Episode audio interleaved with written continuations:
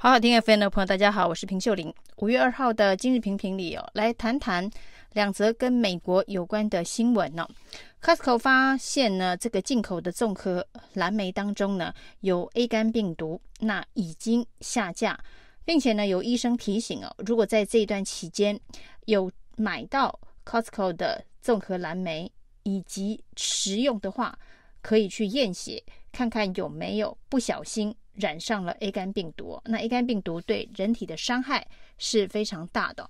那这个新闻呢，其实引起蛮大的震撼以及热烈的讨论哦。因为 Costco 是台湾很多家庭哦周末假日会去采购的大卖场哦。那每到周末的时候呢，Costco 附近的这个道路可能会塞车，停车场必须排队哦，表示台湾人。的确，很多人在 Costco 有采购的行为。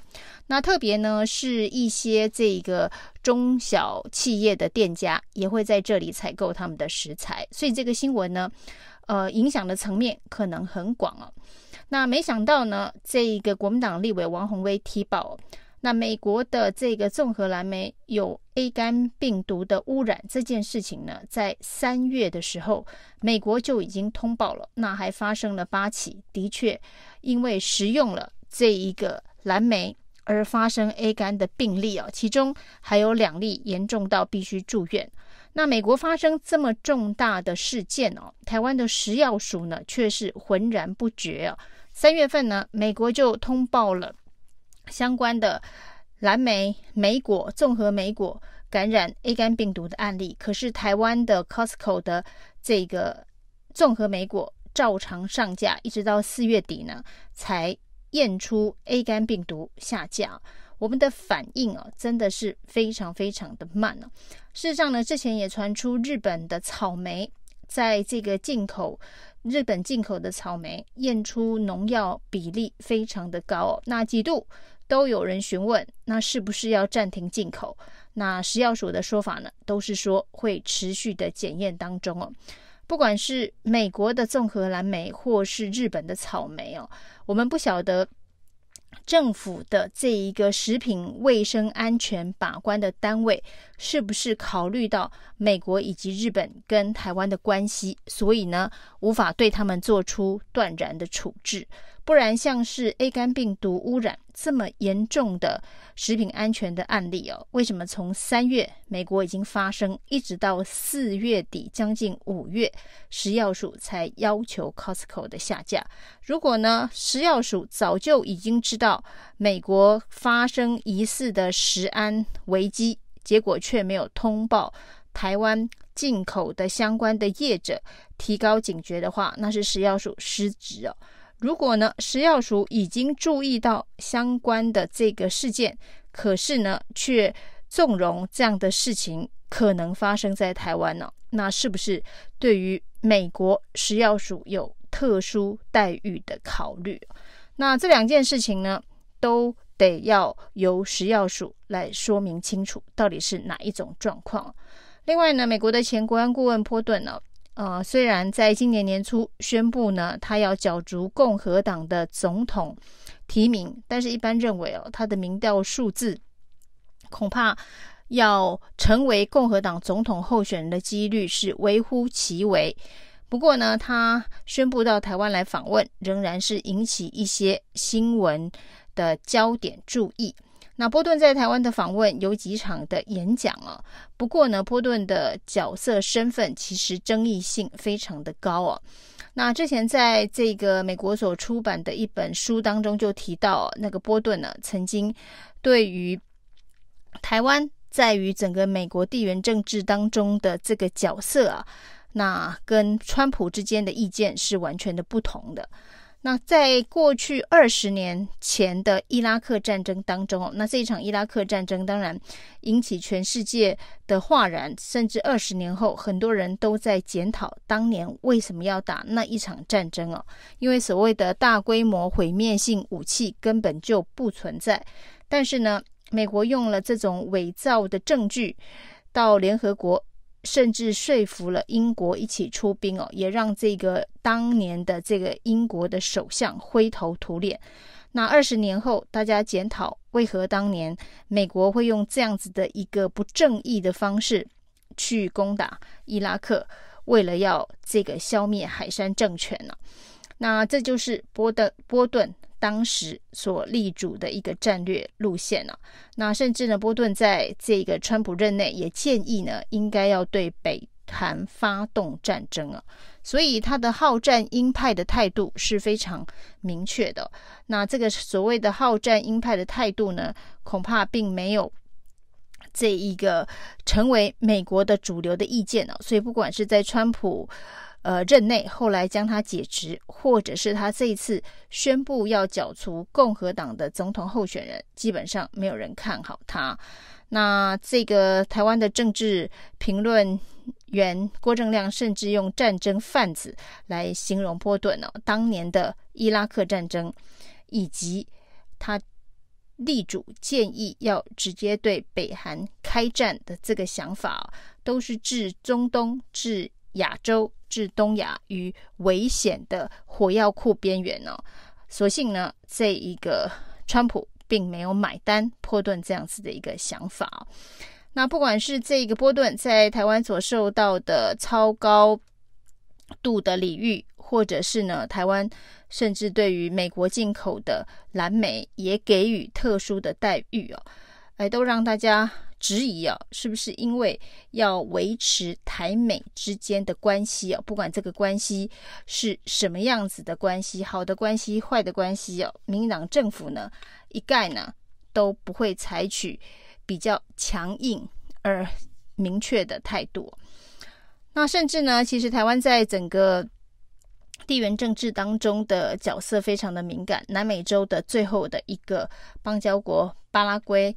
最近进行总统的改选，一度曾经传出啊，这个亲中派的总统上台之后呢，已经摆明了要跟台湾断交，跟北京建交，可能台湾连南美洲的最后一个邦交国都不保，所幸最后还是亲台派的政权获胜哦，是可以暂时松了一口气，邦交保住了，但是呢，未来仍然可能还会面临这一个要求更多。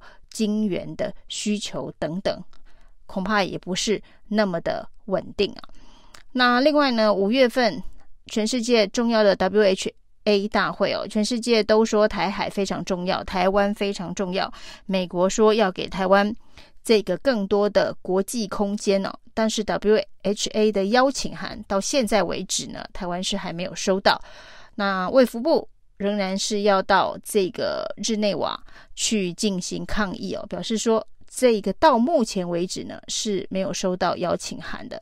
那声称要给台湾更多国际空间的美国，到底在这里有没有失利啊？那实实际上所谓给台湾更多的国际空间，这不就是一个非常好的舞台的展现吗？那还有一件哦，值得大家。觉得感慨的事情啊，就是我们的羽球女王戴资颖啊，最近呢又拿了一面金牌。但是呢，在拿金牌的时候，她主动晒了一张合照。这合照当然有她在羽球界的好朋友，包括了中国的陈雨菲、日本的山口茜以及南韩的安喜莹啊。但是呢，大家的运动服上面都有国旗啊。不过呢，戴资颖的这个国旗位置。应该摆的这个 logo 确实摆麦当劳，啊、呃，民进党独派的这个参选人就戏称哦，我们是麦当劳共和国。当然呢，这个独派人士主张的是台湾建国，但是呢，最近在台湾的这个国际处境当中哦，虞美人不过一句委屈的和平也是和平哦，遭到各种羞辱、嘲讽、炮轰哦，但是这一面委屈的金牌。也是金牌啊！那不管是麦当劳共和国，还是我们在国际的体育赛事当中必须要用的中华台北哦，那都是一种委屈啊。那这种委屈的处境之下，我们还是获得了这一个在体育。体坛的重视哦，还是得到了金牌哦。委屈的金牌还是金牌，我们还是认为戴资颖是我们台湾的骄傲，不会因为这一面委屈的金牌就觉得戴资颖不是台湾的骄傲。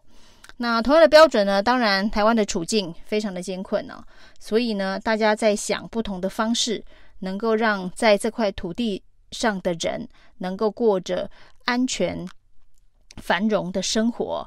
那各式各样的这个折中妥协，就是希望能够达成和平、没有战争，然后呢，这个稳定、安全的这个经济繁荣的生活处境哦。